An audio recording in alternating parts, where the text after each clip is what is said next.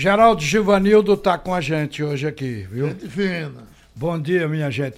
Eu estava olhando aqui o currículo de Givanildo, publicado na Wikipédia. Na última vez, Givanildo, bom dia para você. Na última vez que, que eu fui lá verificar, tinha um time que você não tinha tre... um estado que você não tinha sido treinador, que era o Espírito Santo. Você mesmo disse na época, não, esse eu não treinei. Mas tiraram daqui, que eu estava olhando agora nesse novo currículo seu.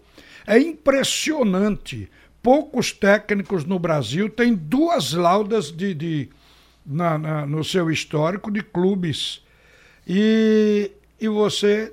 Você lembra de memória quantos clubes você treinou? Não falo nem como jogador, eu falo com, só como treinador. Não, na verdade, eu não tenho não. Rapaz, no final eu vou dizer para você aqui, quando eu contar. Agora, quantas vezes você treinou o Paysandu? Ah, foram a primeira, duas vezes, três, quatro vezes. Quatro vezes. O Náutico, quantas vezes? O Náutico, três. Então você é a pessoa certa para essa pergunta que a gente quer fazer agora. Você sabe que nós estamos vivendo um frisson. Até porque esse jogo que tem que vamos ter aqui no próximo domingo entre Náutico e Paysandu, ele vale dois anos de esforço e muito dinheiro jogado num clube, que é exatamente a vontade de sair da Série C, onde não entra dinheiro, para ir para a Série B, onde é uma vitrine mais iluminada e, consequentemente, de maior faturamento. Ô, Givanildo, eu pergunto, Paysandu e Náutico, o que, o que passa pela sua cabeça? Você deve ter acompanhado o primeiro jogo, onde houve o empate. Aliás, nessa, nessas quartas de final, só, só teve um clube que ganhou, que foi o Confiança de Aracaju. Os outros três jogos todos foram 0 a 0 Paysandu e Náutico, Imperatriz e Juventude, é, São José e Sampaio, mas o Confiança foi o único que ganhou e ganhou em casa. Nesse jogo, Paysandu e Náutico, o que você poderia dizer, você conhecendo a filosofia dos clubes, a estrutura dos clubes e certamente acompanhando o futebol deles dois. O que é que você diz para gente? Bem, primeiro, para falar do, de, de jogador, claro, eu tenho assistido alguns jogos, mas a maioria mudou do tempo que eu passei, tanto no Náutico como no Paysandu. Agora, pelo momento que está, e, e, pelo Náutico jogar, principalmente nos aflitos, eu acho que é, é uma vantagem não diria uma grande vantagem, porque não tem no futebol. Futebol tudo acontece, então não, não é uma grande vantagem. Até porque o time do Paysandu é bem arrumado, é, é bem. É, tá aí, a, a, prova é os jogos que eles têm feito, sem perder, principalmente depois que o Hélio assumiu. E o Náutico é o que a gente viu. Né? O, o, último jogo com Santa Cruz, o, o Náutico fez um grande jogo e ganhou, quando podia, pelo, pelo menos um empate já estava classificado. Então o Náutico hoje é um time muito bem, um time não, um grupo muito bem montado, arrumado, inclusive com quem, quando sai um titular que o outro entra, a, não digo 100% corresponde, mas normalmente tem um, um, uns 80% para corresponder. Então é um time hoje muito, muito forte. Só que, mesmo jogando nos aflitos, mesmo com casa cheia, mesmo tendo é, o torcedor o tempo todo a seu favor, e com o time que está, como eu acabei de falar, é difícil, você não pode prever o que pode acontecer no jogo desse. Ô, ô Givanildo, é, é normal, às vezes, quando se trata de jogadores novos, como no caso do Clube Náutico Caparibe, pelo peso de uma partida dessa, alguém amarelar. Quer dizer, a expressão do jogador que entra nervoso, que se usa no futebol, é amarelar. Isso já aconteceu com você, de chegar, você está com o time jogando bem, e de repente chega uma última partida, a hora mesmo de decidir tudo, e, e o jogador que você confiava, de repente está nervoso em campo não joga nada? Já ocorreu? Não, te dizer, eu, eu tenho um, um pensamento, que não é, não é atrasado, porque ele, ele continua sendo falado, e é a verdade, o futebol é um jogo. Não é? O futebol não tem uma determinação. Vai jogar agora mesmo, podia dizer, não, o Náutico vai ganhar. Não existe isso. Não é? Você não pode dizer que o Paysandu vai chegar aqui e vai ficar atrás, conseguir empate para pênalti e, e ganhar nos pênaltis. Também não pode. Então, eu acho que o futebol, ele decide ali. Agora, claro, tem a preparação, tem uma série de coisas que muito torcedor não sabe. como implica. Uma série de coisas que vocês sabem, vocês sim, que trabalham no futebol. Agora, o torcedor não está lá todo dia para saber como é que tá, o que é que está passando, principalmente no Brasil hoje, esse tal de salário atrasado. Isso é uma vergonha. Quem não pode, quem não pode ter time, fecha. É Agora não se pode trabalhar com salário atrasado. Toda hora a gente vê aí os clubes é, sofrendo. Tivemos um da Série A agora que é, não, não foi para o campo. Não existe isso. Incrível, né? Um WO. Eu, é o primeiro que eu vi numa competição séria dessa. Eu não tinha, não tinha visto acontecer isso que aconteceu agora. Agora, você nota o seguinte: veja o que é uma disputa como essa, né? Se levanta todos os dados. O Náutico é o segundo melhor mandante, quer dizer, o primeiro mandante dessa Série C é o São José, porque de 27 pontos conseguiu 21 dentro de casa. Ou seja, de nove partidas, ele conseguiu quatro vitórias, quatro empates e apenas uma derrota. O Náutico, ali, é, o São José, eu estou dando aqui a estatística do, do, do Paysandu.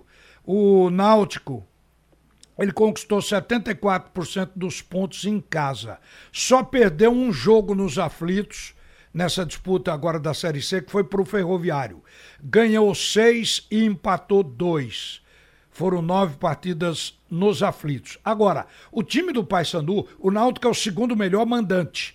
E o Paysandu é o melhor visitante com 57% de aproveitamento. Foi o melhor da Série C nesse quesito.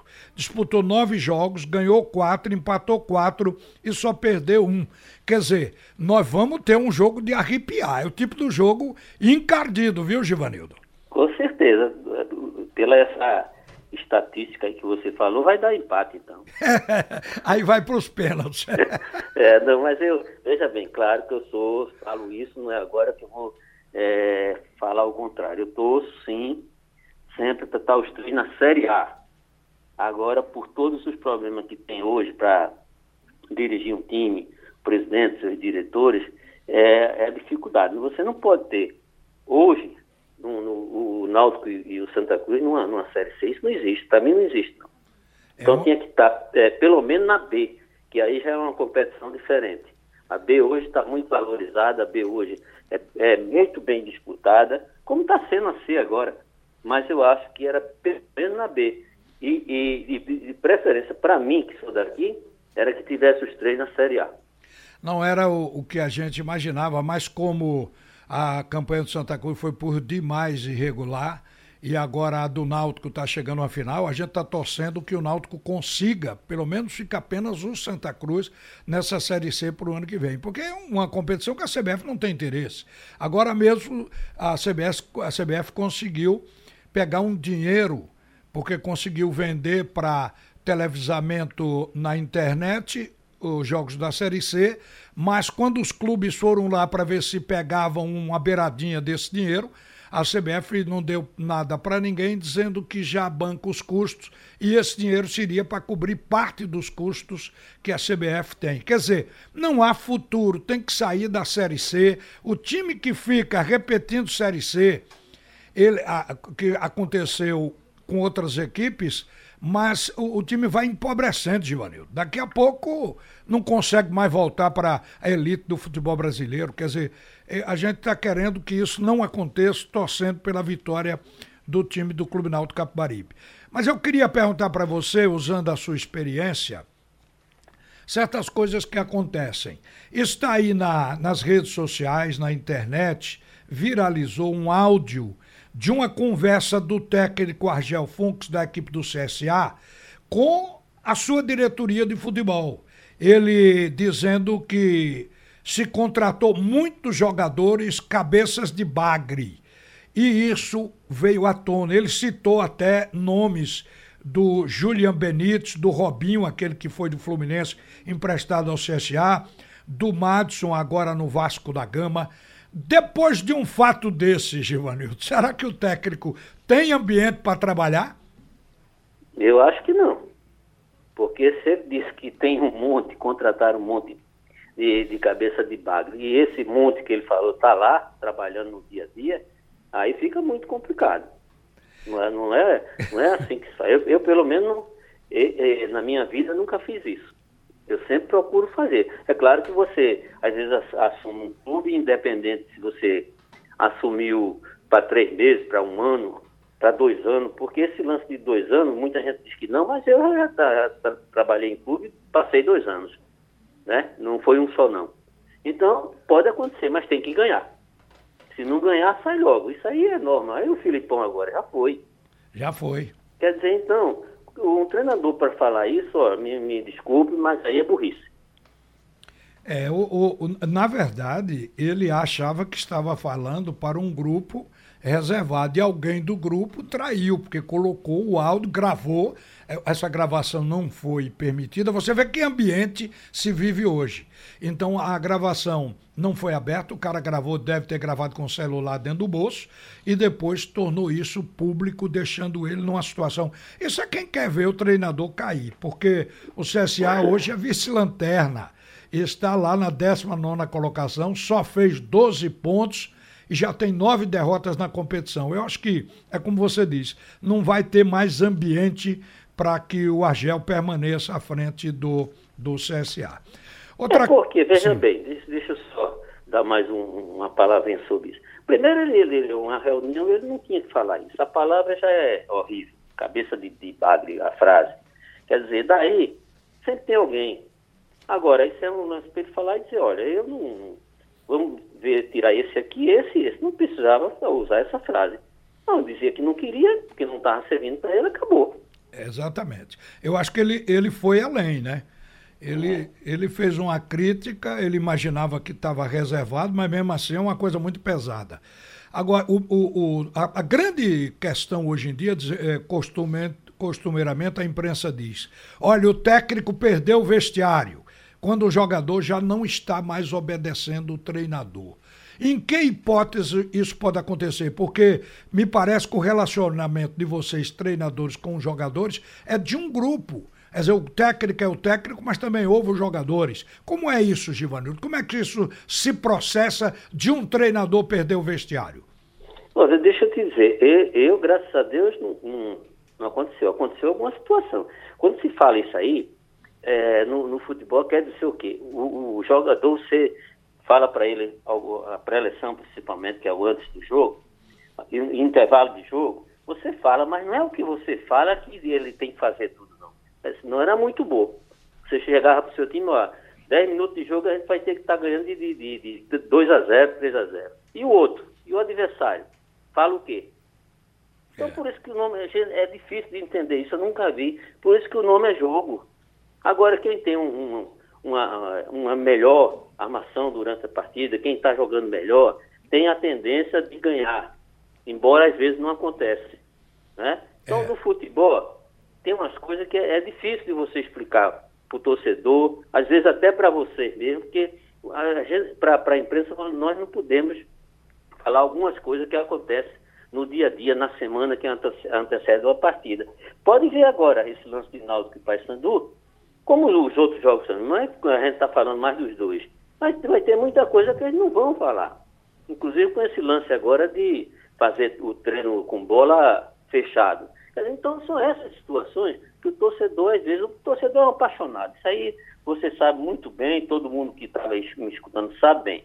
É, e a paixão às vezes extrapola, passa do limite. E nós não temos, nós temos que ser profissional, como jogadores também. Então você vai encontrar, você não, não pode entender e eu digo isso abertamente para grupo, pode entender que aqueles que não estão entre os 11 está satisfeito.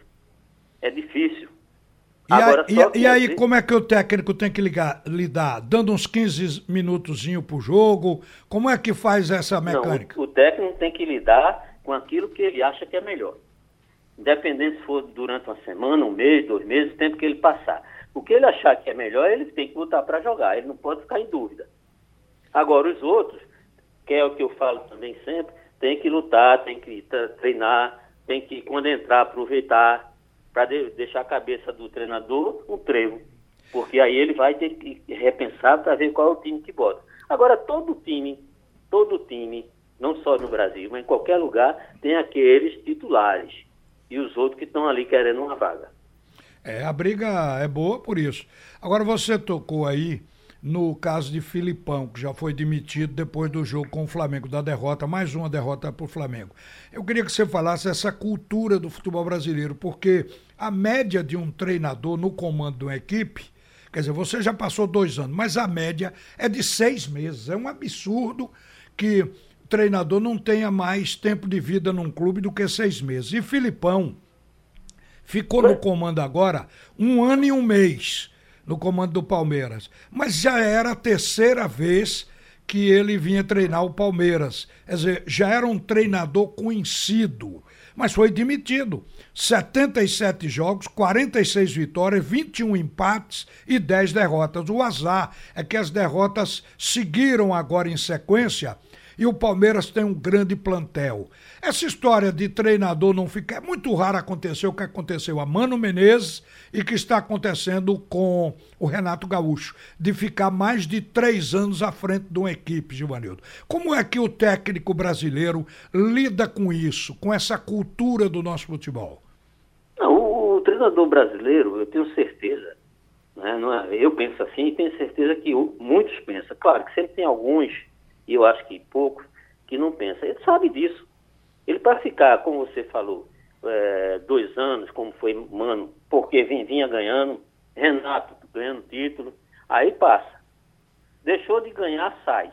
Eu fui campeão quatro vezes pelo América, ou seja, de, de, de Série C, Série B, campeão da Série B, campeão estadual em cima dos dois.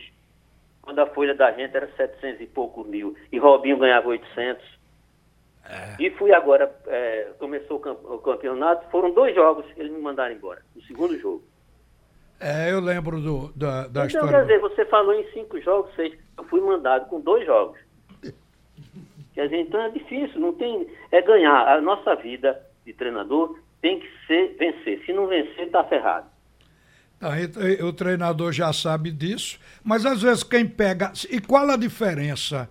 Para você de pegar um time antes do início do campeonato, com aquela pré-temporada, embora pequena, de 20 dias, 10 dias, e pegar no meio, pegar numa hora que o clube está em queda para tentar voltar. Qual o melhor momento para o treinador?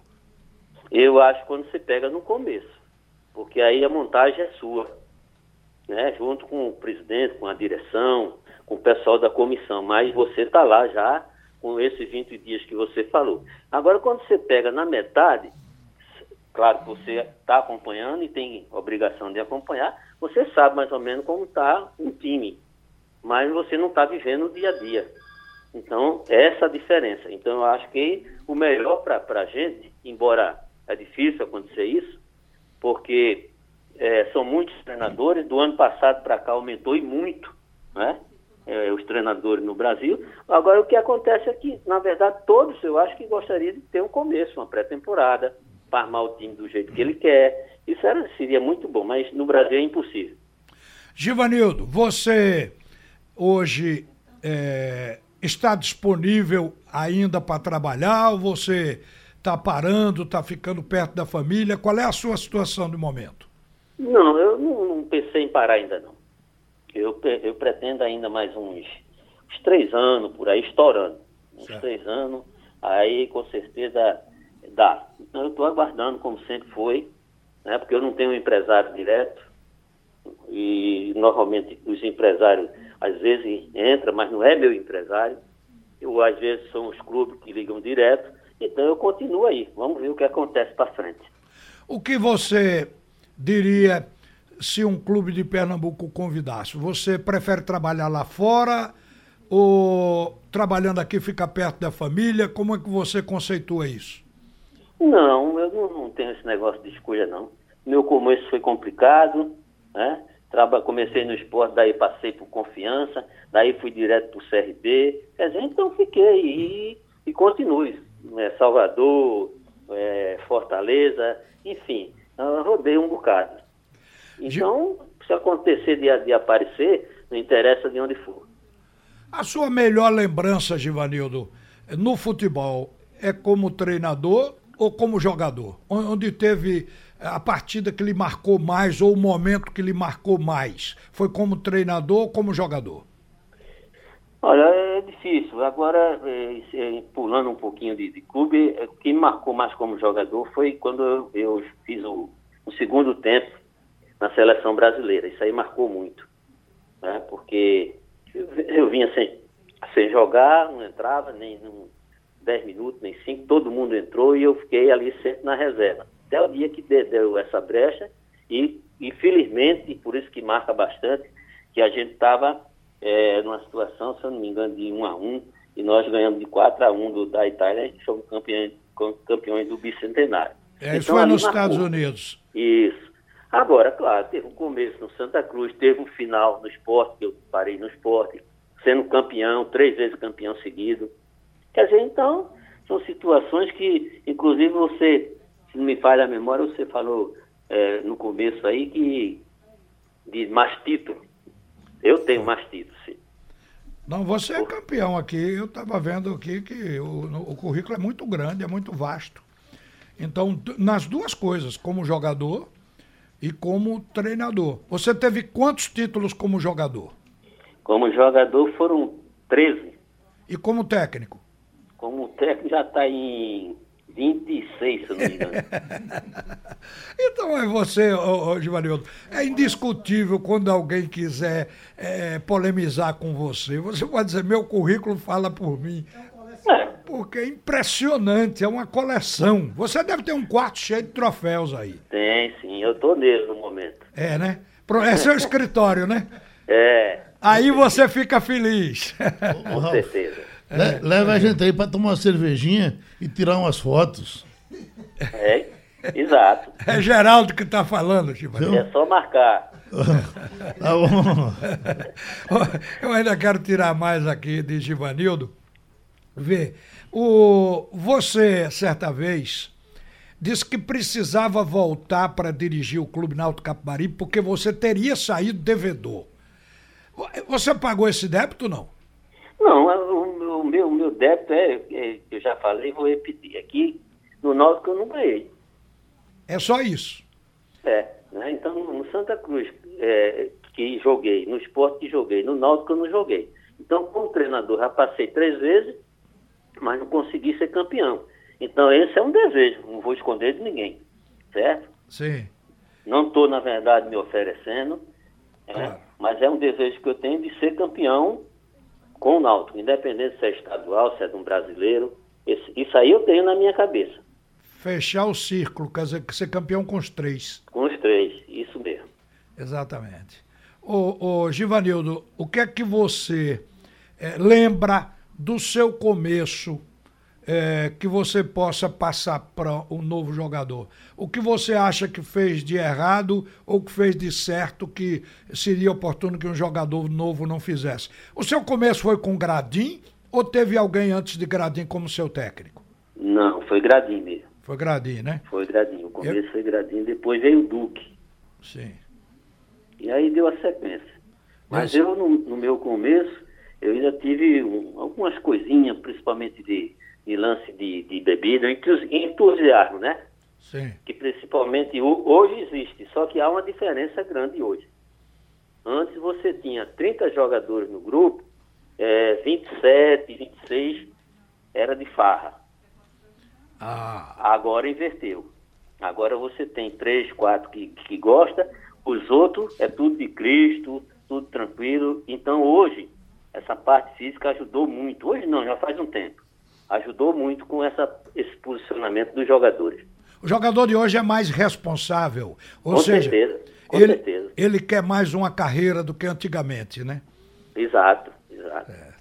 Givanildo, foi bom conversar com você. Você é uma bandeira do futebol de Pernambuco, você é um exemplo de um cara de sucesso que todo mundo se orgulha de falar nisso. Então a gente lhe agradece, obrigado por atender a Rádio Jornal e vamos em frente, vamos esperar você treinar mais esses três anos que você se, se, se deu, ou seja, determinou que ainda vai trabalhar pelo menos um, uns três anos na sua carreira. Obrigado, Giva, e um bom dia, viu?